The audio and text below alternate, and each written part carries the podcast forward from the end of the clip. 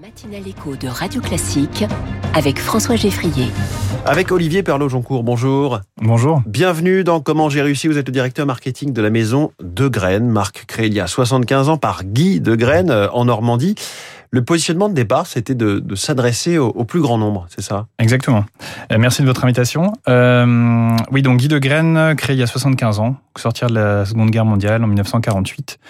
Euh, son entreprise euh, avec l'idée de voilà de rendre ça accessible. Pourquoi? Parce qu'on était au sortir de la Seconde Guerre mondiale.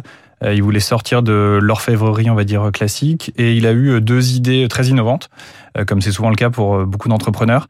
donc d'utiliser un matériau l'acier inoxydable, ce qui était peu, très très peu utilisé, et de réutiliser les chars qui avaient été laissés euh, les chars américains qui avaient été laissés pendant la Seconde Guerre mondiale sur euh, les plages dans la région en Normandie, parce que c'est un Normand, euh, Guy de Graine, et il a fait découper au chalumeau dans les chars l'acier pour en utiliser, l'utiliser et fabriquer des matrices, ce qui permet de fabriquer les couverts, donc de faire des productions en série. Oui, on n'a pas fait des fourchettes avec des chars. non, non, non, pas du tout. Mais ça a permis de réduire les coûts et donc de proposer euh, des produits accessibles au plus grand nombre au sortir de la Seconde Guerre mondiale. Et c'est le début de l'entreprise. Et, le matériau de l'acier inoxydable, ça, ça, ça n'était pas forcément une évidence à l'époque? Non, pas du tout. Et on le prenait d'ailleurs un petit peu pour un fou, comme aussi euh, un certain nombre d'entrepreneurs. On croyait qu'il allait euh, couler l'entreprise familiale, parce que c'était une entreprise qui était spécialisée dans d'autres matériaux, plus la partie laiton ou autre. Donc c'était pas du tout utilisé dans sa, dans sa famille, c'était une famille d'orfèvres.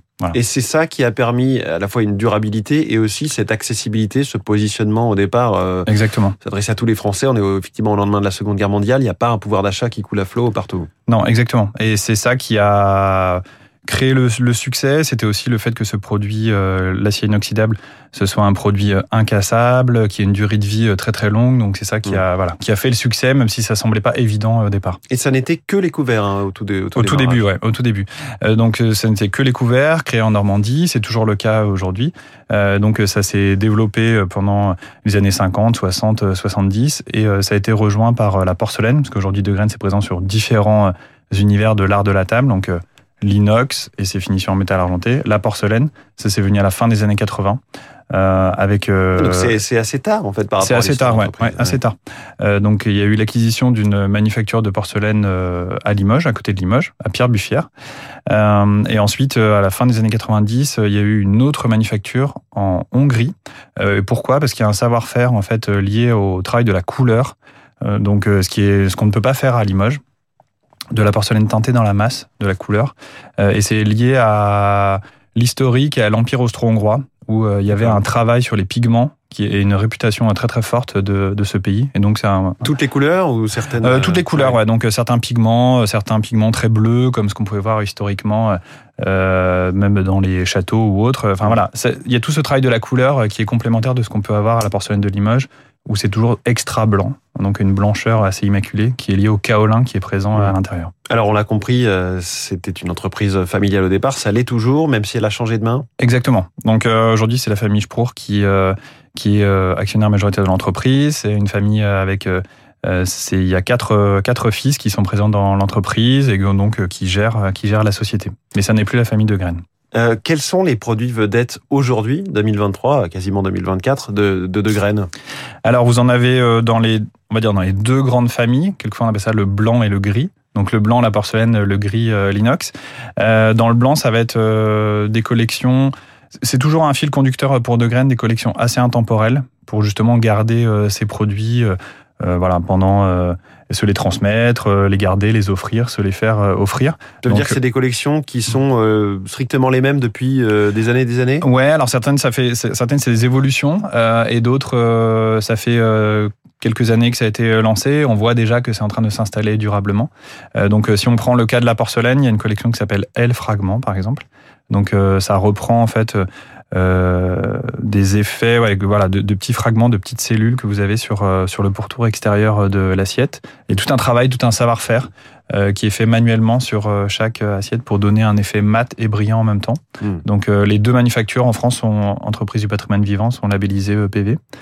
et pour les couverts, c'est une collection qui s'appelle Verlaine par exemple. Il y en a d'autres, hein, mais Verlaine, Blois.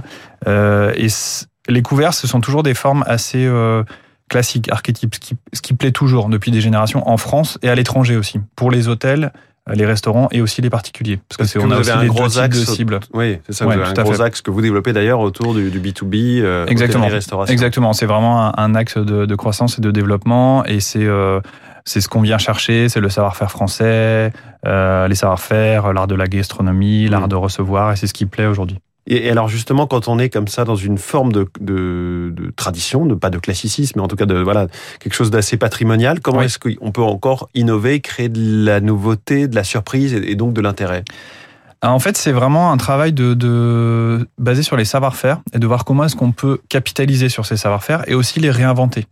Euh, je vous donne un exemple. Euh, Aujourd'hui, euh, on a travaillé avec notre manufacture à Limoges pour voir comment est-ce que le travail de de décor qui est posé à la main, de ce qu'on appelle le filet, le filet or, les filets platine, les galons, ce que l'on voit à l'extérieur des, des, assiettes. Comment est-ce qu'à main levée, on peut avoir aussi un travail un peu de peintre hmm. euh, qui est fait par euh, certaines de nos décoratrices euh, donc c'est ce qu'on a fait sur des collections à, feston, qui sont des collections classiques aussi, pour leur donner une dimension plus contemporaine, et plus unique, plus, plus, unique, plus artisanale, voilà où on voit le geste, la main de l'artisan.